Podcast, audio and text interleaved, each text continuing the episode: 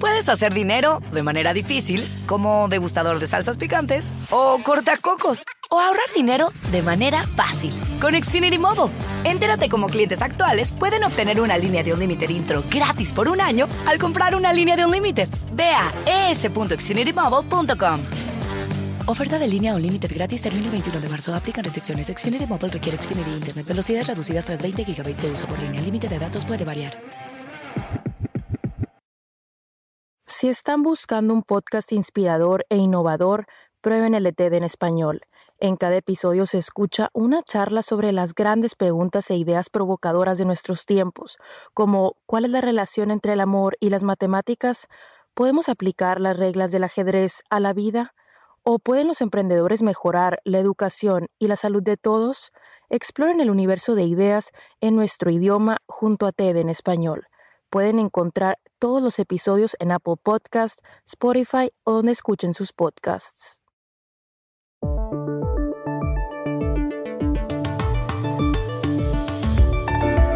Se intensifica la carrera por la vacuna contra el coronavirus.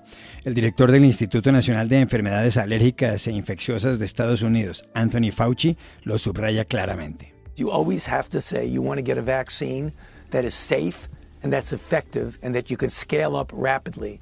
Uno siempre quiere una vacuna que sea segura, que sea efectiva y que se pueda producir rápidamente en masa, dijo Fauci en el programa Today de la cadena NBC cuando le preguntaban por la operación Warp Speed, velocidad de la luz, puesta en marcha por el gobierno de Estados Unidos con ese propósito.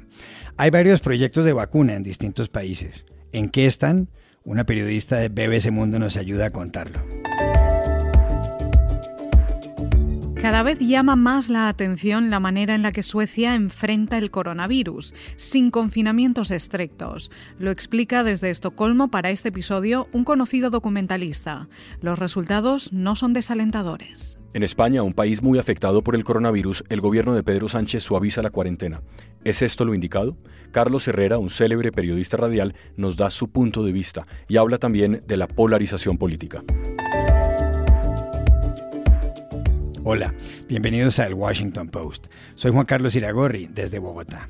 Soy Dori Toribio, desde Washington, D.C. Soy Jorge Espinosa, desde Cajicá, al norte de Bogotá. Es viernes 1 de mayo y esto es todo lo que usted debería saber hoy.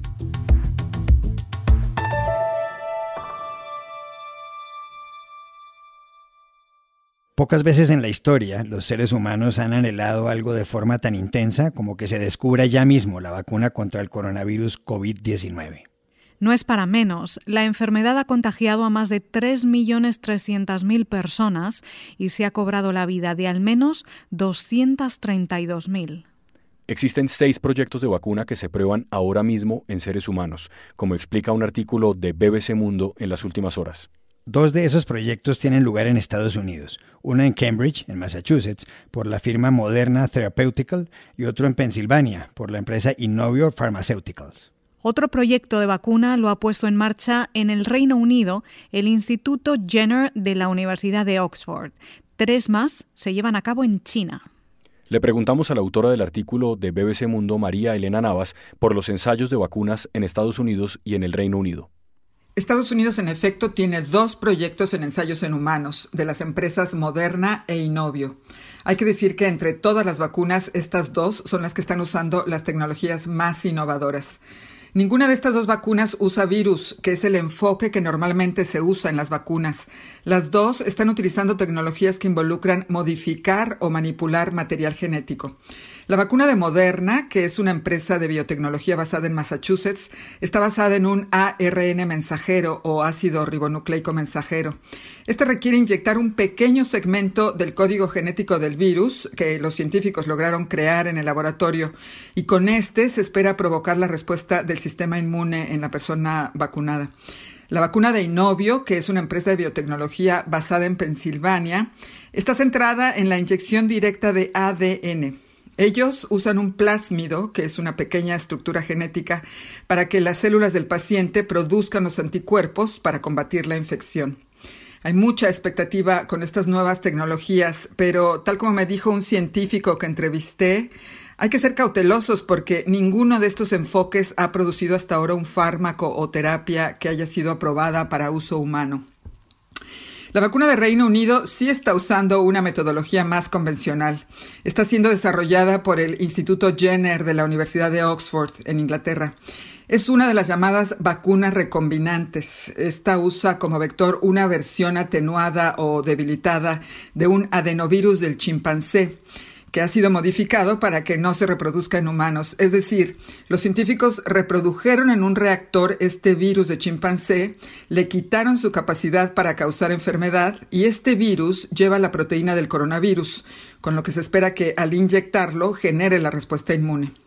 Los científicos eh, de Oxford ya tienen experiencia en el uso de esta tecnología, ya que con ella desarrollaron una vacuna contra el coronavirus del MERS, el síndrome respiratorio de Medio Oriente, cuyos ensayos clínicos, según se dijo, mostraron resultados positivos. Como cuenta en el texto de BBC Mundo María Elena Navas, en la China también hay tres proyectos de vacunas. China, en efecto, tiene tres vacunas en ensayos en humanos, las cuales siguen métodos más tradicionales de producción. Una de ellas es la de la empresa CanSino Biologics, en colaboración con el Instituto de Biotecnología y la Academia de Ciencias Médicas Militares de China. Aquí habría que decir que ellos empezaron sus ensayos en humanos el mismo día en que Moderna anunció el suyo, el 16 de marzo, así que van a la par. Esta vacuna es similar a la que está desarrollando la Universidad de Oxford.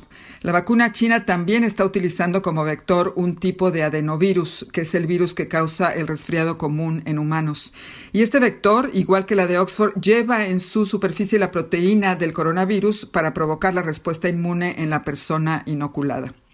Otra vacuna que se está probando en China es la del Instituto Médico Geoinmune de Shenzhen, que está centrada en el uso de células dendríticas modificadas. Y la tercera candidata del país asiático es una vacuna de virus inactivado del Instituto de Productos Biológicos de Wuhan, subordinado al Grupo Farmacéutico Nacional de China, Sinopharm. Recordemos que fue en Wuhan precisamente donde se detectó el virus, este coronavirus, en diciembre de 2019. Este tipo de vacuna inactivada requiere producir partículas de virus en reactores y después purificar esos virus para que no produzcan enfermedad. Y es uno de los enfoques que más se utilizan en la producción de vacunas.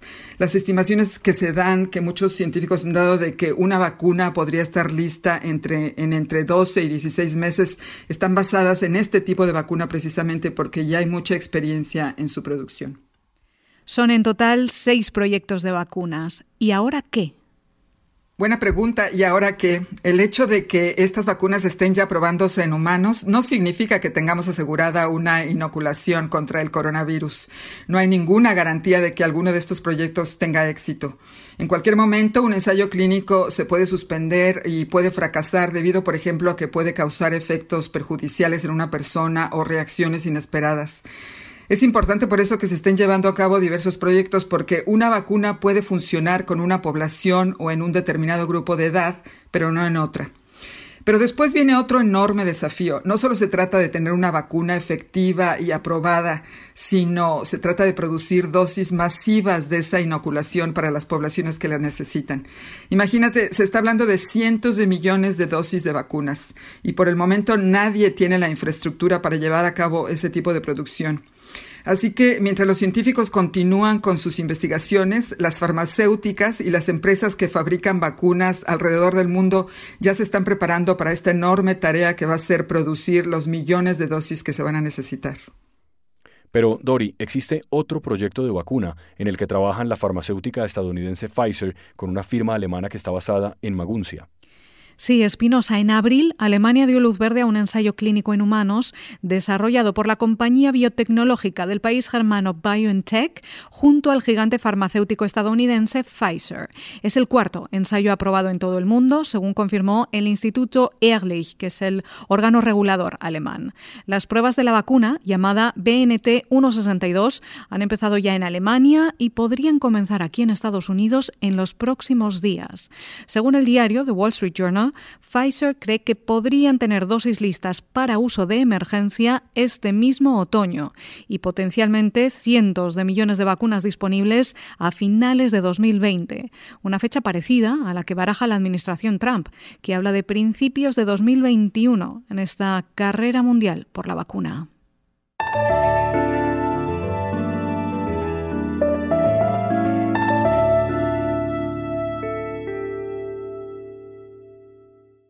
La forma como Suecia combate el coronavirus suscita gran curiosidad. The Washington Post, la BBC, el diario londinense The Guardian y el columnista Tom Friedman en The New York Times han escrito sobre esta cuestión. La gran mayoría de los 10 millones de suecos no cumplen casi ningún confinamiento. Lo explica el conocido director de documentales, Mikael Winsom, que ha trabajado mucho en el Perú y que a sus 69 años se queda en casa para evitar problemas cardíacos. En general, aquí en Estocolmo, la vida sigue eh, casi, casi en su forma normal aunque en un ritmo más lento y, la gente más dispersa en la calle. Las tiendas están abiertas, los restaurantes y los bares también, eh, aunque se ha eh, pedido que mantenga distancia entre los clientes. Y hay inspecciones, pero muy pocos restaurantes se han cerrado. Los últimos días creo que cinco restaurantes se cerraron por las autoridades pero abrieron después de unos dos días, después de haber cambiado sus condiciones de recepción de clientes. También están abiertos los gimnasios e incluso algunos cines, aunque limitan las entradas. Lo que, lo que está prohibido es muy poco. Son eh, visitas a, asilos de ancianos y a los hospitales. Eh, las universidades están cerradas. Eh, no los colegios y tampoco las cunas y guarderías de, para niños. No se puede reunir en grupos de más de 50 personas en público. Muchos museos y, otros sitios parecidos están cerrados. Pero sí hay movimiento y yo veo que también que cuando yo salgo en mi bicicleta para hacer algunas vueltas, incluso entrar en tiendas con precauciones, para hacer compras, yo veo que hay muchos jóvenes que, que parecen que no, no, realmente no les han afectado en su comportamiento de, por nada la, la situación. No es que escapamos de ninguna manera de la crisis, pero en mucho sentido creo que estamos muy favorecidos, aunque no se sabe lo que va a llegar. Lo curioso del asunto es que con ese confinamiento de baja intensidad implantado en Suecia por el primer ministro Stefan Löfven, en ese país se han contado hasta ahora 21.000 personas contagiadas y 2.500 fallecimientos. Sí, y el caso es que proporcionalmente hablando, esas cantidades no están muy por encima que las de Dinamarca, que con la mitad de la población y con una cuarentena rigurosa tiene la mitad de los contagios que hay en Suecia. La pregunta es entonces, ¿qué política resulta más efectiva? La discusión está ahí.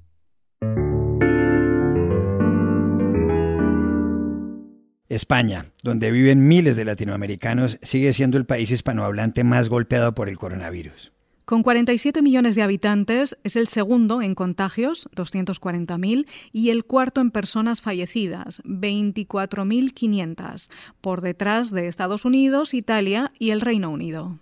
El gobierno de coalición encabezado por el líder socialista Pedro Sánchez, apoyado políticamente por uno de sus vicepresidentes, Pablo Iglesias, que es la cabeza del partido Unidas Podemos, ha empezado a relajar el confinamiento. A partir del 2 de mayo, por ejemplo, la gente podrá salir a hacer ejercicio o a pasear entre las 6 y las 10 de la mañana, así como entre las 20 y las 23 horas. Y los niños podrán salir acompañados entre las 12 y las 19 horas, las 7 de la tarde. Esto se suma a un desescalamiento en cuatro fases anunciado previamente. En este podcast hemos hablado con periodistas de distintos países, como por ejemplo España. Para mayor ilustración sobre las medidas de Pedro Sánchez, llamamos a Madrid a Carlos Herrera, director del programa radial Herrera en Cope, uno de los más escuchados. Hola Carlos, en España, gracias por atendernos. Muy bien, Juan Carlos, eh, hablándote ahora desde el, despacho de mi casa, como millones de españoles confinados como uno más, desde hace casi 50 días. Eh, desde aquí emito el programa todas las mañanas y para mí es un placer conversar contigo con los oyentes del podcast del Washington Post. ¿Son buenas las medidas dictadas por el gobierno de Pedro Sánchez? Um, eh, mira, Juan Carlos, los hechos de este eh, gobierno nos llevan, desgraciadamente, a no una excesiva, excesivamente positiva opinión. Eh, ¿Qué ha hecho el gobierno, el Ejecutivo en España? Si nos vamos a finales de enero con el coronavirus ya detectado en China, Pedro Sánchez no veía motivos para suspender el, Mobile World Congress que se tenía que celebrar en Barcelona. Era el evento más importante de, tecnología, de telefonía móvil que reuniría a miles de personas de todo el mundo. Y no lo veía cuando todas las marcas se iban descolgando. En febrero, ese gobierno calificaba lo que ahora es una pandemia de una simple gripe. Y pasaron las semanas y a la inacción eh, se sumó algo peor que es la descoordinación. Donde antes decía que no era necesario usar mascarillas, ahora dice que sí. Compró test en China que luego se demostraron que eran defectuosos. Compró mascarillas defectuosas poniendo en riesgo la vida de miles de sanitarios y el gobierno ignoró sus propios protocolos de distanciamiento social en febrero. En España, asistimos a una ceremonia de la confusión desde hace un mes. El gobierno ha presentado un plan de, desconfinamiento con el que no solo está la oposición en contra, sino las propias comunidades autónomas, una suerte de estados federales en España. Pero también los comerciantes, los hosteleros, los medianos empresarios, los pequeños, el sector del turismo, literalmente todos. Eh, con este plan sabemos cuándo vamos a poder salir a la calle, pero no conocemos lo más importante. ¿Quién está infectado? ¿Qué zonas de España tienen más personas con coronavirus? Porque el peligro está que dentro de un mes esta salida a la calle programada por el gobierno provoque un rebrote de la enfermedad. Eh, pero, pero Carlos, ¿usted lo que está diciendo es que el plan del gobierno de Pedro Sánchez en España no funciona? El plan del gobierno es una carcasa con poca materia orgánica. Es un conjunto de experimentos de un gobierno que seguramente no sabe muy bien lo que hay que hacer. Y además es una excusa para que parezca que el gobierno hace muchas cosas, y sobre todo distraiga a la ciudadanía de ese convencimiento general de lo mal que lo está gestionando todo. El plan viene dado por eh, dos necesidades. Un panorama económico muy malo. Te doy un dato, el Producto Interior Bruto se ha desplomado un 5,2 en los tres primeros meses del año, que es la mayor caída de casi un siglo. El hecho, y, el hecho de que vamos camino de los 5 millones de parados. Y hay que remontarse para ver esas cifras a los peores años de la última crisis, la del 2008, eh, después de Lehman Brothers y lo que todos sabemos que vino después. Y luego el plan de Sánchez viene dado por una necesidad económica. Si seguimos en casa, la actividad económica sigue parada. Y también viene de la mano de que el gobierno vende la imagen de que en Europa todos están en la calle. Y España es el único país en casa. Porque entonces es cuando el ciudadano diría, bueno, ¿por qué están los franceses, alemanes, los belgas, eh, los austríacos en la calle y nosotros no? Algo está haciendo mal el gobierno, diría entonces la población. Con lo cual crean un plan y el plan es un laberinto, es un plan eh, sin GPS, sin GPS. Mm. Hay enorme tensión en España entre el gobierno y los grupos opositores. En las últimas horas, el líder del Partido Popular, el PP, que es conservador, Pablo Casado, llegó a decirle a Pedro Sánchez en el Congreso de los Diputados lo siguiente, citando a una gran figura de la política catalana. Esto fue lo que dijo eh, Pablo Casado. Decía Tarradellas que en política se puede hacer de todo menos el ridículo, y le agregó casado a Pedro Sánchez, usted si quiere puede seguir haciéndolo, pero no nos pida que lo hagamos con usted.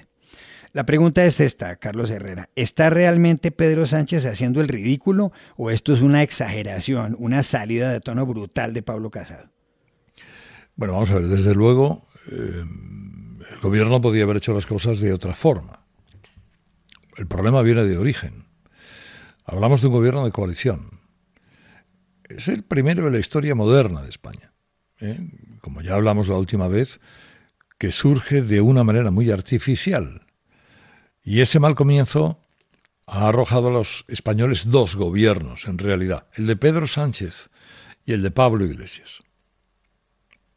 Uno dice una cosa, el otro le corrige o dice la contraria, y el resultado es una confusión absoluta e, e improvisación. En cuestiones tan básicas como, por ejemplo, cómo deben salir de casa los menores de 14 años con sus padres, han dicho dos cosas diferentes en escaso margen de horas. Han pasado casi 50 días con España en estado de alarma, 40 desde que Pedro Sánchez se comprometió públicamente a realizar test masivos de detección de coronavirus, pero todo ha sido una mentira compulsiva. Hay países como Alemania, Corea, Portugal, Grecia, que lo han hecho mejor, porque diseñaron a tiempo un mapa solvente de contagio. Alemania, por ejemplo, elaboró en 2012 un simulacro de la pandemia que le ha servido ahora. El conocimiento adquirido con ese simulacro se incorporó al Plan Nacional de Pandemia a partir del 2017. En España, eh, Sánchez está haciendo esa suerte de ridículo, porque es el promotor de un engaño masivo diseñado a conciencia. Y ni siquiera explica por qué España sigue siendo uno de los primeros países del mundo en fallecidos por millón de habitantes, sino el primero.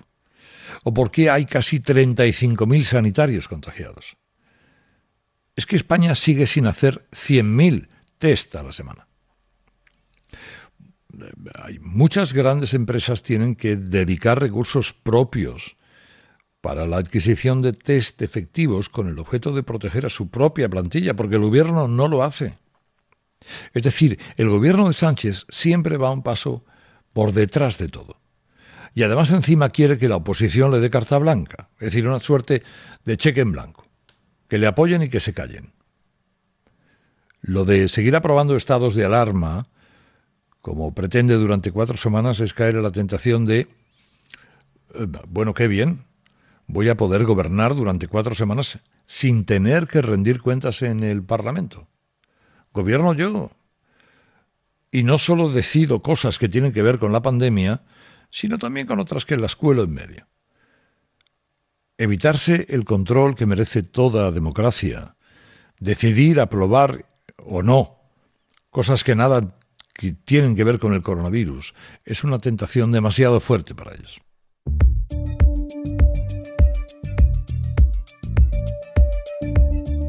Y estas son otras cosas que usted también debería saber hoy. Corea del Sur progresa aún más en el combate contra el coronavirus. Este 30 de abril reportó solamente cuatro nuevos casos en 24 horas, todos ellos en el aeropuerto. Eso significa que en ese país, que en febrero era el segundo en número de contagios detrás de China, ya no hay prácticamente transmisión interna. El fenómeno resulta incluso más significativo si se tiene en cuenta que el 15 de abril hubo elecciones en Corea del Sur y que votaron 29 millones de personas. Una investigación de la página web COVID-19 Brasil asegura que en ese país puede haber más de 1.200.000 personas contagiadas de la enfermedad, una cantidad superior a la de Estados Unidos y 15 veces mayor a la estadística oficial. El estudio fue recogido por varios medios de comunicación como la agencia EFE. Esta semana, cuando le preguntaron al presidente Jair Bolsonaro por los primeros 5.000 muertos, respondió, Lo siento, ¿y qué quieren que haga? Y aquí termina el episodio de hoy de El Washington Post, El Guapo. Por favor, cuídense. Y pueden suscribirse a nuestro podcast en nuestro sitio web elwashingtonpost.com, seguirnos en nuestra cuenta de Twitter arroba y también nos encontrarán ahora en Facebook buscando el Post Podcast. Chao, hasta la próxima.